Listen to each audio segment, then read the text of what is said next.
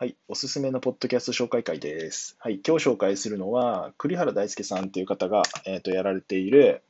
風景修復師のドライブインレコードっていう番組です。これ最近僕も聞き始めたんですけど、すごくいい感じっす。話がまず、この方すごい上手なんですよね。っていうか、まあ聞きやすいんですよね。で、1話1話がまず5分っていう長さなので、サクサクと聞きたくなるっていうのがまずあります。で、それに加えて、そのタイトルですよね。1話1話のタイトルがなんかすごい興味を引くタイトルが多くてですね、ついつい聞きたくなってしまうっていうのもあります。で、実際聞いてみると、そのタイトルに負けないその中身の面白さっていうのもあって、あの非常におすすめのポッドキャスト番組です。で、最近で言うと、シャープ20で古語を使って距離を取るっていうのが面白かったんですけど、まあ、ネガティブなことがあったときに、ちょっとそれを古語で声に出して言ってみることで、ちょっとポジティブな感